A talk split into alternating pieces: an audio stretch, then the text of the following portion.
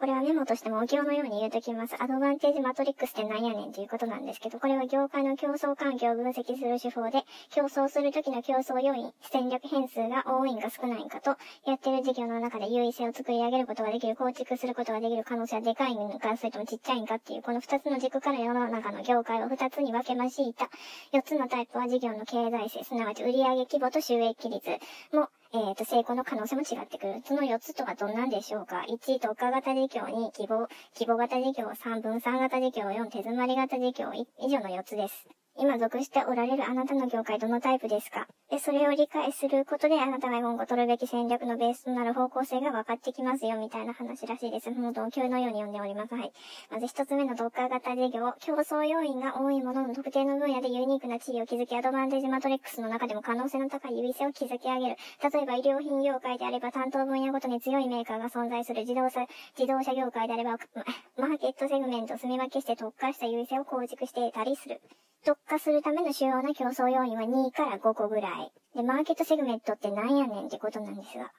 セグメントとは市場の共通のニーズを持ち商品の購買行動の過程で似通っている顧客層の集団のこと。で、マーケットセグメントっていうのは市場細分化、顧客市場を細分化して特定カテゴリーに対して集中的にアプローチすること。二つ目は希望を希望型事業。希望型事業は規模の収益を重視して優位性を構築します。アドバンテージマトリックスの中でも競争要因戦略変数が規模、えー、シェア、しかない。そして優位性構築の可能性は高い。え、製品が単純で他との差別で、か要因が少なく収益に関しては、シェアが大きいほど、え、高収益になる名誉な傾向がある。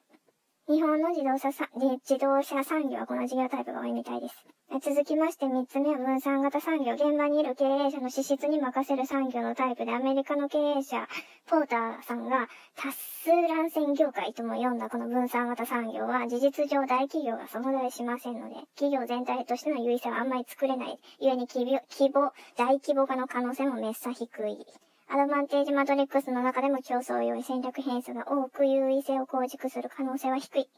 例だとアパレル業界とか建設業界、利用店など。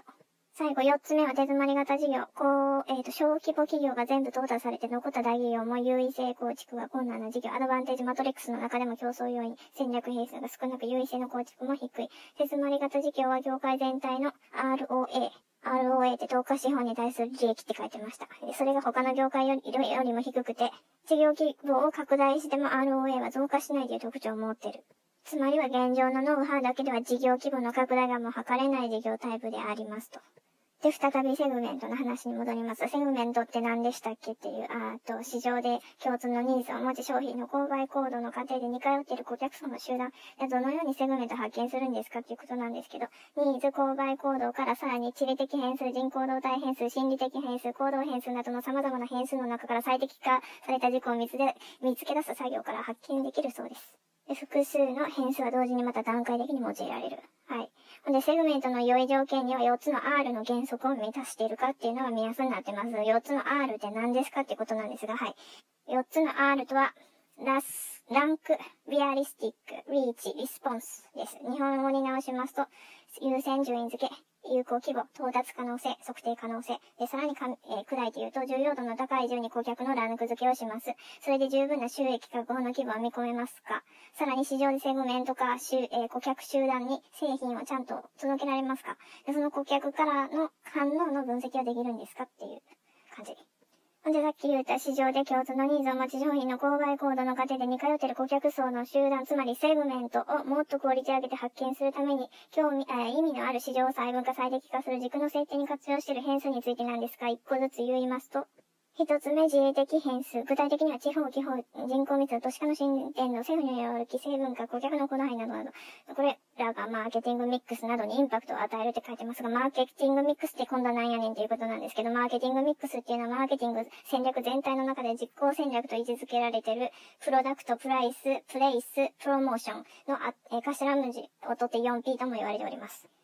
情報社会、情報化社会になってから都市と地方との情報格差がだんだん狭まってきて、日本における地理的変数の重要重要度はなくなってきているけども、もし海外に進出したいんだったら、ここの媒体もっと工夫して構築する必要がございますよっていうことらしいです。はい、次、人口動態変数。デモグラフィック変数とも言います。年齢、性別、家族構成、え、家庭のライフサイクル、所得水準、職業、学歴、宗教、人種、国籍など。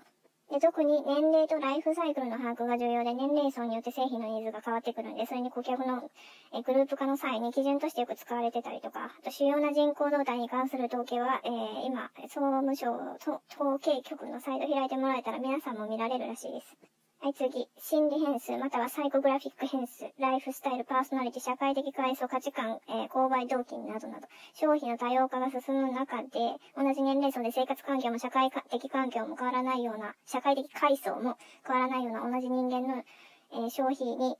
対する動きが違ってきたりすることがあるんで、この分析に心理変数が使われてきたそうです。応用に救われたのが哲学者の心理分析論、社会心理学、人格因子学、ロジャーズの普及段階理論など。でもネット普及してから消費者の好みは容易にデータベース化できるようになったのとんで、で、これでも、そんな直接的に消費行動と関連あんのか謎ですっていうような人もいて、まあ最近は以前に比べると重要度は下がってるみたいです。最後、行動変数。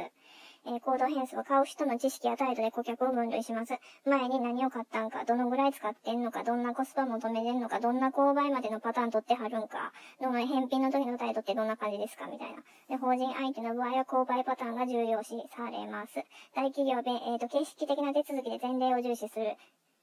ベンチャーの場合はそれの真逆を取ってる。安いけど上に聞いて確認せなあかんな企業と高くても現場に任せますっていう企業がある。はい。もう、もうすでに頭がパパラパッパーなんで、ここまでにしておきます。アドバンテージマトリックスと用いた 4, 4つの事業のタイプと、大衆の購買を促すためにどうアプローチすればいいかというセグメントの徹底分析を、人の生活環境からも何から何まで全てを徹底的に細分化させて、グループ化させて構築する仕組みの一部のお話でした。はい、なんかすごいですね。こう、もう、もうこれだけで頭の切れる人ばっかりが存在する場所なんだなという理解はできましたけど、やっぱ話しててあんまり、なんか楽しみがよくわからなかったので、私はちょっと説難しい世界だなと思いました。うん、興味は薄いけど、まあ話すには良い機会でござるかなと思われる。で、これ違う話で、もう時間がな、なくなってる。ジョハリの窓っていうじ、えー、自己理解の手法をさっき知ったんですけど、もう時間足んないな。えっ、ー、と、自分の特性を4つの窓に分けて分類したものらしいです。意外とこれの4つの中の2番目のやつがもう個人的に問題なんかなと思いました。2つ目の、えっ、ー、と、問題を知るには信頼して、できる人とのコミュニケーションがないと難しそうですということで、まあ、これは次で。はい。おやすみなさい。